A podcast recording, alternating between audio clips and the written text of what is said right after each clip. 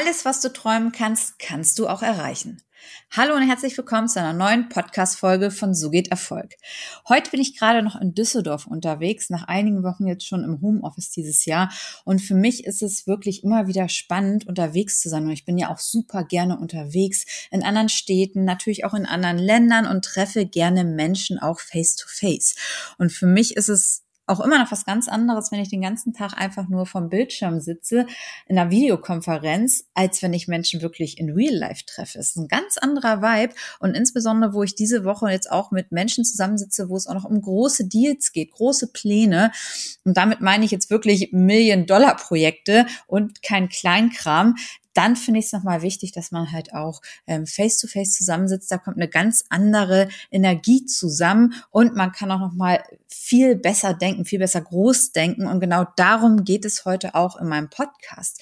Großdenken, wie ihr das als Unternehmer lernt, wenn ihr es wollt, muss man auch ganz klar dazu sagen, und damit aber in ganz andere Dimensionen aufsteigen könnt. Denn genau das ist etwas, was vielen wirklich fehlt, so Visionen, Großdenken. Und natürlich gerade hier in Deutschland wird man halt häufig immer klein gehalten, aber man kann da rauskommen. Das kann ich euch sagen aus eigener Erfahrung. Und ich gebe euch Tipps am Ende der Folge, wie ihr das umsetzen könnt, wie ihr auch da rauskommen könnt. Vielleicht, wenn ihr jetzt auch in eurem eigenen Saft noch bratet, halbwegs ähm, und im Kleindenken drin seid, denn da war ich auch ganz lange gefangen. Also wie ihr halt wirklich zum Großdenken ähm, rauskommen könnt, wie ihr das auch umsetzen könnt, was wirklich auch förderlich ist, wie ihr in die Denkweise kommt, das mache ich alles am Ende der Folge und ähm, berichte jetzt aber erstmal ein bisschen aus meinen Erfahrungen, denn bis vor einigen Jahren bin ich wirklich in der ganzen Masse mitgeschwommen, wurde halt immer auch von klein auf an immer sehr klein gehalten und stand mir häufig, muss ich sagen, auch wirklich selber im Weg. Und klar, wir sind hier in Deutschland, wir sind nicht gerade im Land der Innovatoren und wir sind nicht gerade immer gleich begeistert von irgendetwas und das ist natürlich auch nicht förderlich für große Ziele, aber es geht hier trotzdem genauso eine Denkweise zu entwickeln und halt auch seine Ziele zu erreichen. Und wer mich auch schon kennt, weiß, dass ich ja bis vor ein paar Jahren auch noch angestellt war. Und für alle die, die mich auch noch nicht kennen, ist, ja, ich war 15 Jahre meines Lebens angestellt und ich hole auch noch mal ein bisschen mehr aus der Vergangenheit aus, denn das hat ganz viel damit zu tun, äh, warum und wie ich auch heute denke und mit welchen Menschen ich mich auch heute umgebe. Ich war nämlich bis vor, ja, sechs Jahren eigentlich, also bis 2016 war ich angestellt. Klar, ich hatte natürlich Prokura, ich war Bankerin, war in Unternehmensberatung, war sogar Partnerin in Unternehmensberatung, also das höchste Level, was man eigentlich erreichen kann. Natürlich auch mit einer Prokura, aber ich hatte halt keine eigene Firma. Das heißt, man schwimmt irgendwie wenn man angestellt ist, vielleicht kennt ihr das ja irgendwie immer in seinem eigenen Saft, in seinem eigenen Umfeld, sind halt meistens mal nette Kollegen, aber es ist halt irgendwie immer das Gleiche. So, und natürlich, wir haben auch gut gelebt als Unternehmensberater, hatten ein kleines Haus, wir haben uns auch ab und zu halt Luxus gegönnt, sind in Urlaub gefahren und mein Mann hat halt stark seine Arbeitszeit reduziert, dass er sich auch um die Kinder kümmern konnte. Also das war sozusagen unser Luxus, aber wir waren immer in unserer Bubble drin, immer mit den gleichen Leuten, man hatte die gleichen Themen, Themen. Man war halbwegs immer auf einer Wellenlänge, aber auf einer angestellten Wellenlänge. Das heißt eigentlich so meistens ja gut, man fährt dann so zweimal im Jahr im Urlaub. Ich war zwar schon sehr viel mal unterwegs äh, mit meiner Unternehmensberatung, aber man war man war halt wirklich immer ja irgendwie so in seinen eigenen Themen gefangen, sage ich mal. Ne? Und in Deutschland, ich wurde da schon immer schief angeschaut. Klar, wenn man Unternehmensberaterin ist, man ist auf dem Dorf, man wird mit dem Taxi zum Flughafen gebracht. Also wurde ich morgens halt immer dort auf dem Dorf abgeholt und ähm, bin in der Welt umhergeflogen. Ist halt schon ein bisschen anders als so der typische normale Angestellte. Deswegen, das gab nicht auch immer nur positive Themen, sondern auch negative. Natürlich die Kinder in der Schule teilweise ausgegrenzt. Also mit allem, was dazu gehört. Aber man war trotzdem immer in seiner Bubble. Ich war in meiner Unternehmensberatungsbubble gewesen als Angestellter. Man hat für eine Firma gearbeitet. Man hat immer auf die Ziele der Firma gearbeitet. So, und man ist da gar nicht rausgekommen. Also zu den Leuten, zu denen ich heute Kontakt hatte, also erfolgreiche Unternehmer, weltweite Unternehmenschef, da ist man irgendwie gar nicht rangekommen. Man hatte ja irgendwie immer die Aufgabe, die Ziele äh, als Angestellter halt zu erreichen. Das waren immer die Ziele von den eigenen Chefs. So, und wenn ich damals halt Ideen hatte, was ich auch machen wollte, auch in den Firmen, man wurde immer ausgebremst, immer ausgebremst, es kostet Geld und immer schön klein gedacht. Und man hatte irgendwie nie für das große ja, irgendwie wie Geld gehabt, ne? Und äh, auch in den Unternehmen, klar, da gab es halt immer die Budgets und so, aber so richtig dann halt da zu investieren, hm, war halt irgendwie kaum, kaum machbar. Da war auch der ganze Kostenapparat dort äh, viel zu groß und die hatten auch viel zu wenig Leute natürlich, die innovativ gedacht haben. So. Und ja, und irgendwie passte es aber alles nicht mehr zu meinen Zielen, denn ich wollte groß heraus. Also ich wollte nicht immer auf einem 80 Quadratmeter Haus wohnen bleiben. Ich wollte äh, meine Zeit frei einteilen. Ich wollte gerne arbeiten dann, wann ich es möchte. Also ich wollte ganz viel andere Sachen. Ich wollte natürlich größeres Haus haben. Ich wollte nicht äh, mein ganzes Leben lang angestellt arbeiten und finanziell einfach frei sein und alles selber bestimmen können. So, als Angestellte geht's halt einfach nicht. Und dann habe ich halt 2016 Passcon gegründet. Und zum Start äh, könnt ihr euch vorstellen, was man da für einen Shitstorm bekommen hat. Und natürlich, als ich jedem erzählt habe, dass ich mich selbstständig mache, hieß es natürlich, okay, was sind das alles für Risiken? Ich habe fast nur negatives Feedback damals bekommen. Ne? Und zwar immer wieder die gleichen Sachen. Corinna, fang doch erstmal an, kleine Brötchen zu backen. Ne? Das kenne ich auch noch von meinen Eltern. So, es waren auf jeden Fall ganz viele negative Sachen einfach da. Natürlich, das Umfeld, was ich hatte, das, die konnten mir einfach auch nicht mehr weiterhelfen zu dem Zeitpunkt. Also, weil die ganz anders gedacht haben. Die waren in ganz anderen Sphären unterwegs. Klar, angestellt. Ich sage ja nicht, es muss schlecht sein. Aber für mich war es halt einfach nicht mehr das Richtige. Ich habe mir einfach immer nur so gedacht, okay, Corinna, du, du fühlst dich hier immer irgendwie so ein Außerirdischer irgendwie. Also kommst da gar nicht mehr mit zurecht kommst überhaupt nicht mehr mit damit zurecht.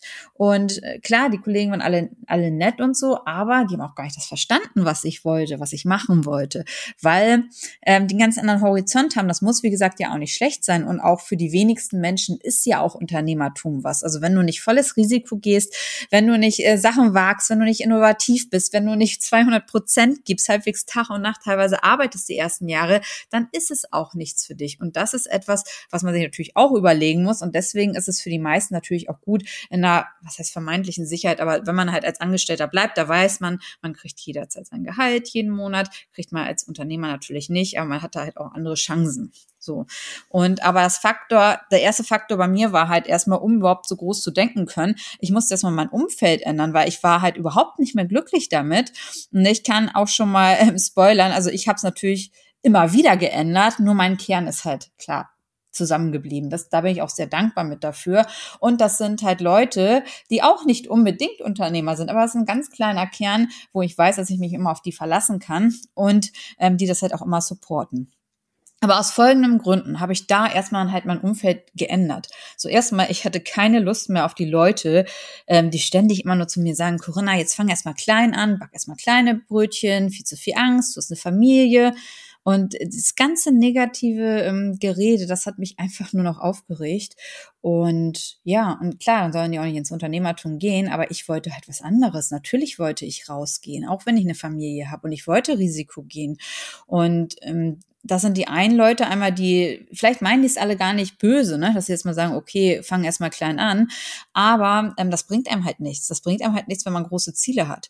Und dann gibt's halt noch die Leute, die wollen gar nicht, dass du Erfolg hast. Ne? Die finden es viel besser, wenn du irgendwie scheiterst. Die wollen nicht scheitern sehen. Gibt's auch ganz, ganz viele. So. Und ich habe über die Jahre jetzt wirklich gelernt, damit halt kurzen Prozess zu machen. Und hört sich vielleicht im ersten Moment halt sehr hart an, aber ich sag nur gut, die Leute passen einfach dann nicht in mein Leben rein. Aber wenn du halt große Versionen hast, dann brauchst du auch ein anderes Umfeld. Du brauchst die Supporter, die genau diese Ziele mitverfolgen und am besten schon auch Leute, die diese Ziele erreicht hatten. Und, und diese Leute habe ich auch mit um mich rumgeschart oder schare ich jetzt immer noch um mich rum. Und jetzt nochmal zurück 2016, ja. Ich komme aus keinem reichen Elternhaus. Ich habe ohne Kapital angefangen mit meinem Geschäftspartner Oliver damals 2016. Wir haben ohne Kapital angefangen, also nur die 25.000 Euro. Und dann äh, ist man ins Consulting gegangen und ähm, habe auch in Kopenhagen angefangen. Warum habe ich nicht in Deutschland angefangen? Ich hatte auch Angebote Consulting für Deutschland. So, aber in Kopenhagen, also generell der skandinavische Bereich ist ja immer für sehr fortschrittliche Themen auch bekannt. Und das hat mich einfach inspiriert. Und ich war ja mit einem Nischenthema Thema unterwegs, nannte sich Anti-Geldwäsche, also äh, Verhinderung von Geldwäsche. Das war in Skandinavien damals schon eine Riesenthematik. In Deutschland halt auch eher klein. Also in Deutschland, als ich da zu einem Projekt gerufen worden bin, da hieß es, okay, Corinna, du kannst alleine da anfangen in Skandinavien. Die haben gleich gesagt, Corinna, bring dein Team bitte mit. So, also die haben auch da wieder gleich größer gedacht. In Deutschland hieß es, okay, Corinna, hier Tagessatz, so. Und wenn ich da gefragt habe, kann ich ein Team mitbringen oder ein, zwei Leute mitbringen und auch natürlich abrechnen, weil ich wollte ja auch Geld verdienen, hieß es sofort nein. So in Kopenhagen komplett anders. Natürlich, die haben mir vertraut. Ich habe mein Team mitgebracht. Wir haben den Job erledigt. So. Und deswegen bin ich auch nach Kopenhagen gegangen, weil die einfach da ein ganz anderes Mindset hatten. Ich brauche mich nicht alleine zu verkaufen als Freelancer. Ich wollte ja ein Unternehmen aufbauen. Ne? Das ist auch etwas. Klar, man sagt immer so bis zehn Mitarbeiter. Wenn du die auch in Deutschland halt hast im Consulting, dann ähm, ja, da kann eigentlich immer nicht viel passieren und du kannst ja auch bis zehn Mitarbeiter in Deutschland hast du auch das Thema mit dem Kündigungsschutzgesetz. Aber das war was anderes, was ich wollte. Also ich wollte da nicht alleine irgendwie rumspringen. Deswegen bin ich nach Kopenhagen, habe mir Werkstudenten genommen, habe mir junge Kollegen von der Uni geholt und dann sind wir nach Kopenhagen. So. Und da war mir es aber auch noch nicht bewusst, was es eigentlich war, was ich da in die Hände genommen habe, nämlich ein Thema mit Anti-Geldwäsche, wo die mich in Deutschland zu dem Zeitpunkt wirklich nur belächelt hatten. Die hatten uns ja ausgelacht. Klar, ähm, es gab andere fancy Themen, äh, ob es nun ähm, digital war, also da ging es alles um Digitalisierung und so. Und was macht die Corinna? Anti-Geldwäsche, also stockstumpfe Regulatorik. Aber wir hatten damals gerade die Panama Paper Fälle, also Themen Steuerhinterziehung und die hatten damals ein Riesenthema in Skandinavien. Da ist okay, okay, das ist die Lücke, das ist unsere Lücke, lass uns da bloß ähm, reingehen. Ja, und wie gesagt, dann bin ich aber auch erstmal mit einem kleinen Team dort angefangen und ich hatte ja auch gerade, ich, ich kam ja auch gerade aus der Schwangerschaft, ich war ja gerade acht Wochen nach der Geburt, saß ich in Kopenhagen. Ähm, mein Baby, meine kleine Johanna, damals war bei Matthias zu Hause und ja, und dann sind wir halt äh, gleich nach Kopenhagen rüber, beziehungsweise ich war ja nur Wochenende dann zu Hause. Und dann kam auch noch mein Projektleiter auf die Idee, der sagte mal, Corinna, sag mal, warum äh, machst du es eigentlich nicht größer? Warum nicht, ne? Wenn sie ja, okay, dann war ich auch immer noch so, zu dem Zeitpunkt hatte ich auch noch nicht die richtigen Leute da an meiner Seite, die auch gesagt haben, gut, Corinna, so das ist wirklich der, der Case und so. Und dann meinte mein Projektleiter aus Kopenhagen, Corinna, wir fliegen nächste Woche nach Las Vegas. Da war die größte Anti-Geldwäsche-Konferenz der Welt. Und dann zeige ich dir das mal und dann sprechen wir. Also gesagt, getan. Ne? Ähm, da bin ich, wie gesagt, auch heute noch meinem, meinem Mann immer dankbar, dass er halt wirklich auch zu Hause bleibt mit den Kids. Ne? Dass ich halt auch wirklich diese Freiheiten habe, dass ich einfach mal so eine Woche nach Vegas fliegen kann. Also sind wir halt rübergeflogen und ich war komplett überwältigt. Also erstmal 5000 Leute. Ich glaube, ich war vorher noch nie auf so großen Konferenzen. Alleine in diesen Hotels Hotels, die ihr euch da vorstellt. Man kennt Las Vegas halt viel immer nur so als äh, Casino-Hauptstadt und so, aber Las Vegas ist viel mehr. Es ist auch eine äh, Hauptstadt so halbwegs von Großkonferenzen, weil da kriegt man wirklich viele Leute in die ganzen ähm, Hotels rein. Jedes Hotel dort am Las Vegas Strip hat hat eigentlich eine eigene Konferenz-Area, wo tausende von Leute reinpassen. Und genau das haben wir genutzt. Und ähm, wie gesagt, da hat es dann halt angefangen. Dann habe ich das erstmal gesehen und saß halt auch mit meinem Kunden an zusammen und äh, sagte auch, siehst du das einfach mal? Siehst du einfach mal, was hier einfach los ist? Das ist das Thema für die nächsten Jahre. Und Jetzt musst du schnell sein. Bau dir es jetzt auf. Bau dir es jetzt global auf. So, dein Zeithorizont sind 24 bis 36 Monate. Bau es auf, mach es groß. Du bist einer mit der ersten in Europa, die damit genau durchstarten. In den USA gab es halt schon einige Unternehmen, die halt so wie ich gedacht hatten, die halt da Consulting, Outsourcing und auch eine eigene Software entwickeln wollten. Aber in Europa gab es das noch nicht. Und das ist auch das, was ich euch immer mitgeben möchte. Also wenn ihr groß denkt oder wenn ihr Unternehmen oder Ideen habt, ne, Guckt einfach auch mal, was läuft vielleicht im Ausland schon und bringt es dann rüber nach Deutschland, weil wir generell immer drei bis fünf Jahre zurück sind. Und so habe ich es dann halt auch gemacht. Ähm, brauchte natürlich Geld, hatten auch kein Geld.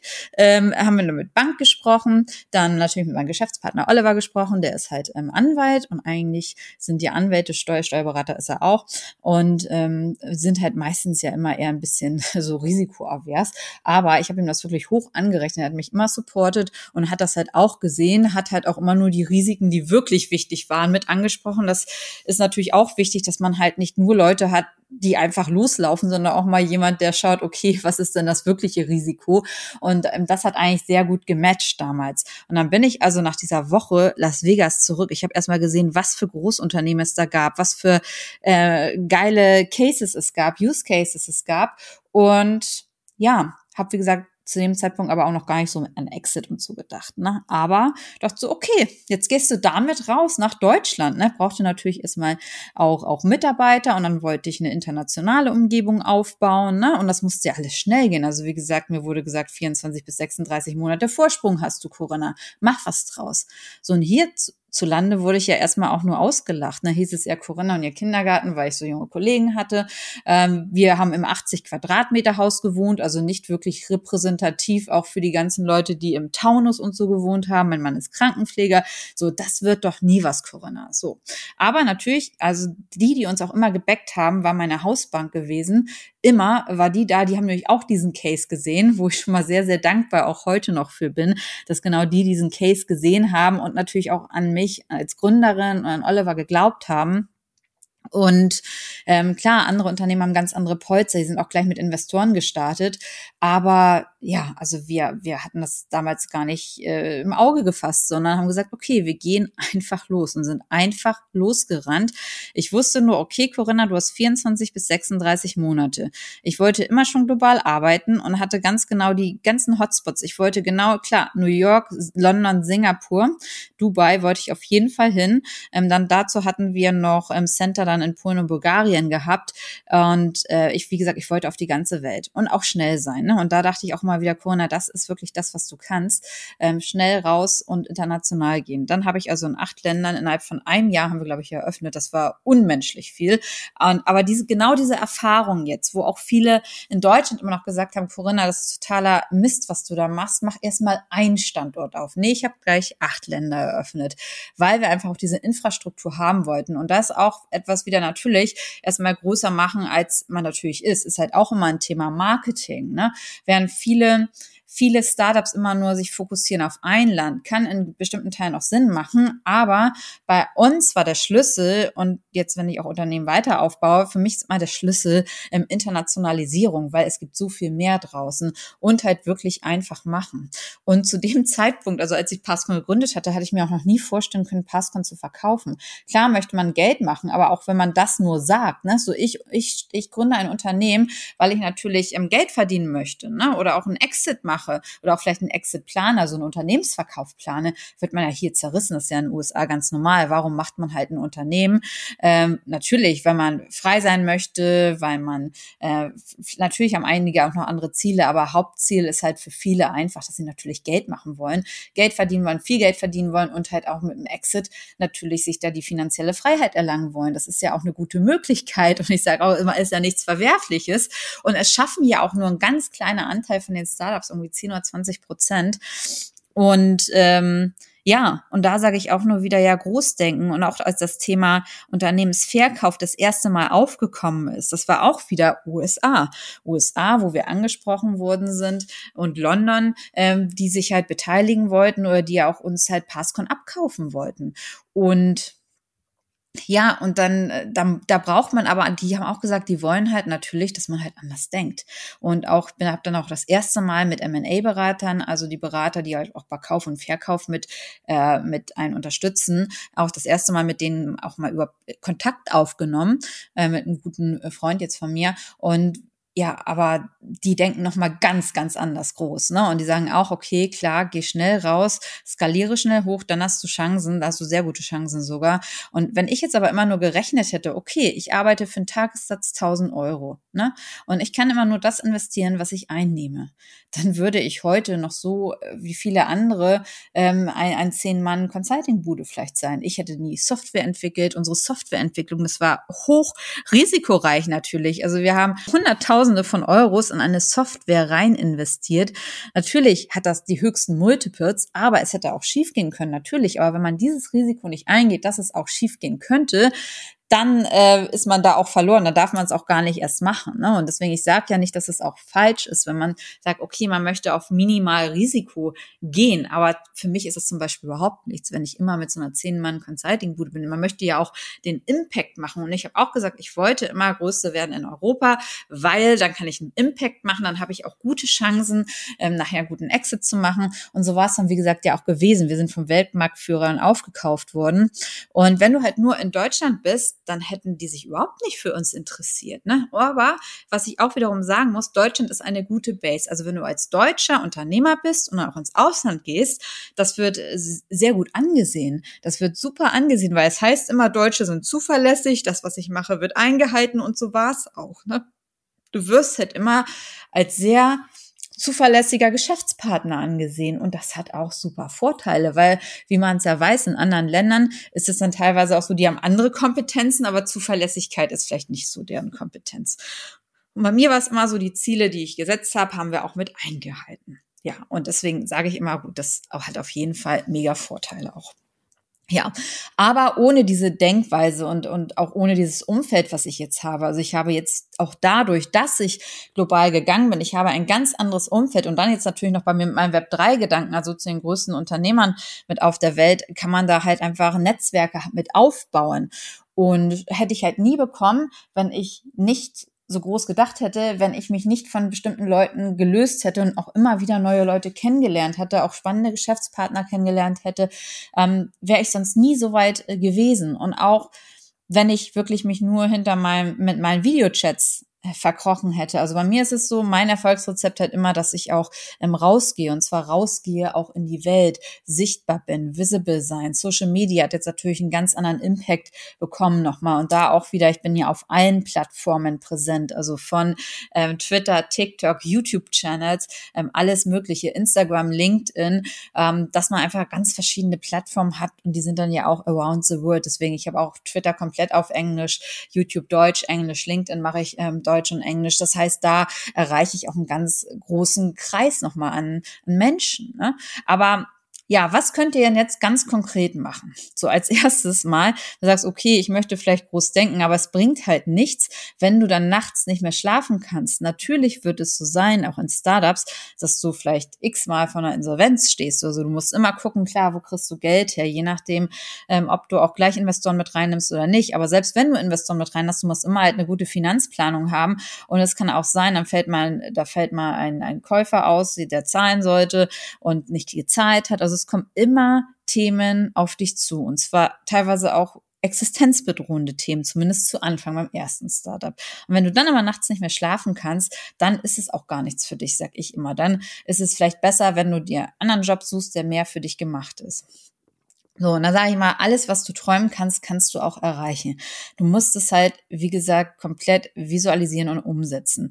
Du brauchst dafür halt ein Produkt, eine Dienstleistung, die Multimillion Dollar fähig ist. Und das musst du auch erstmal austesten. Und dafür brauchst du nämlich genau die Leute in deinem Umfeld, die bereits Erfolg hatten mit solchen Themen und keine möchte gern Leute, sondern die wirklich Erfolge hatten, mit denen du dann halt auch sprichst. Du musst die, die Produkte einfach testen, ob das funktioniert oder nicht. Und zwar, äh, ob es auch auch in, in der Zukunft halt funktioniert, weil du musst immer denken, auch wenn du auf dem Exit draufarbeitest, wie viel Zeit habe ich bis zum Exit so.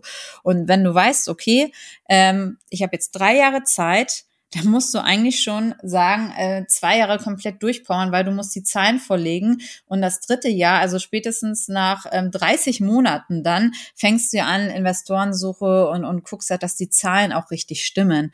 Und ähm, das ist halt, das ist halt super wichtig, einfach, dass du das dir klar machst und halbwegs dann auch rückwärts planst. So, wenn du jetzt sagst, okay, Exit willst du in drei Jahren machen, dann planst du halt rückwärts, okay, für diesen Exit, ich möchte so und so viel Euros haben oder Dollars haben, so, dann musst du halt runterplanen. Und natürlich, es gibt viele Bewertungen, die sind ähm, der insbesondere die von den Unicorns habt ihr ja auch mal gesehen, die kann man auch anhand keiner Zahlen festmachen, aber man möchte ja vielleicht da zumindest nochmal auf Nummer sicher gehen und sagt, okay, dafür, was brauche ich dafür an Umsätze, was brauche ich dafür an EBITDA, was brauche ich, äh, was brauche ich auch an Kundenbase dafür, ne? Gehe ich international, bleibe ich eher ein bisschen, ein bisschen europäischer unterwegs, das müsst ihr euch halt alles mit vorstellen. Also das heißt, das gehört dann auch Strategie und Ziele daran setzen, ne? dass ihr auch irgendwo halt hinarbeiten könnt, denn wenn ihr ins Nichts arbeitet, arbeitest und sagst, okay, ich gucke jetzt mal, wie es halt so anläuft, dann wird das auch nichts. Dann werdet ihr auch nie diese ähm, Ziele erreichen, wenn ihr euch gar keine gesetzt habt und wenn ihr auch jetzt schon wisst, okay, ich will dann meinen Exit machen, ja, das äh, wird in den wenigsten, wird in den wenigsten Bereichen halt funktionieren. Ne? Und dann geht's aber auch schon dran. Also wenn du halt diese Großdenken, diese Ziele halt hast, ne, also oder kann ja auch sein, dass du nicht verkaufen möchtest, sondern ein großes Umsatzziel oder so hast, dann geht's halt wirklich, ist 70, 80 Prozent umsetzen, umsetzen, umsetzen, Sales, Sales, Sales, rausgehen. Und zwar auf alle Kanäle. Ne? Klar, viele sagen ähm, Social Media, setzen auf Social Media. Ich würde nie immer nur auf den einen Marketingkanal Social Media gehen. Ich würde halt ähm, auf andere Kanäle auch gehen, weil du versperrst ja mit einer ganze ähm, Zuschauergruppe. Also bei mir ist zum Beispiel so, viele sind überhaupt nicht auf Instagram, YouTube und so unterwegs. Sie sind maximal auf LinkedIn. Die sieht man gar nicht. Aber die Leute haben Geld, die Leute haben Einfluss, aber sind halt eher sehr stark ja im Hintergrund, sage ich mal. Also sie sind nicht so stark sichtbar und die muss man auch abholen. Und die hole ich aber anders ab. Die hole ich dann bei persönlichen Treffen ab. Die haben aber eine unglaubliche Reichweite auf eine andere Art und Weise. Und wenn du nur die eine Sicht denkst, das heißt also nur online, dann verbaust du dir die andere Sicht. Deswegen habe ich immer gerne alle Sichten mit drauf. Ja, und dann immer wieder auch, sprecht auch immer wieder mit M&A-Beratern. Also guckt halt auch wirklich, wer habt ihr auch in dem Umfeld, ich habe jetzt ähm, zum Glück jemanden, getroffen, mit dem ich inzwischen gut befreundet bin. Ähm, und ähm, wir sprechen halt immer diverse Deals auch mit durch und gehen auch rechtzeitig dann an potenzielle Investoren halbwegs mit ran, dass man das halt vorstellen kann. Oder die kommen halt schon am besten natürlich gleich auf einen zu, so wie es bei uns auch gewesen ist. Aber dass man immer sofort jemanden dabei hat, der auch prüfen kann, okay, jetzt bekommst du ein Angebot für ein Unternehmen, ähm, ist das vielleicht viel zu niedrig. Also das ist ja auch, also du musst halt, wie du auch deinen eigenen Wert kennen musst, musst du als Unternehmer, wenn du auch äh, verkaufen möchtest äh, oder in Erwägung ziehst zu verkaufen, äh, auch den Wert deines Unternehmens kennen. Das ist äh, genauso wichtig, ne? weil sonst hast du die Gefahr, vielleicht auf ähm, zu wenig ähm, Geld einzugehen. Und was auch wichtig ist, du wirst halt ziemlich häufig gegen eine Wand laufen. Ich laufe so halbwegs jeden Monat gegen irgendeine Wand oder äh, irgendetwas passiert immer, irgendwo rüber ärgere ich mich. Ne? Und dann ist super wichtig in diesem Bereich äh, immer wieder aufstehen, Krone richten und weiter. Natürlich, ich hätte jetzt auch ein lockeres Leben machen können und sagen, okay, gut, ich ähm, mache jetzt hier ein bisschen Beratung oder so, aber das ist halt nicht das, was ich möchte. Ne? Und ihr müsst euch immer überlegen, auch 90 Prozent der Leute wollen, dass ihr scheitert und sucht euch deswegen die 10 Prozent aus, die es gut mit euch meinen. In diesem Sinne wünsche ich euch noch einen schönen Tag. Bis zur nächsten Folge, eure Corinna.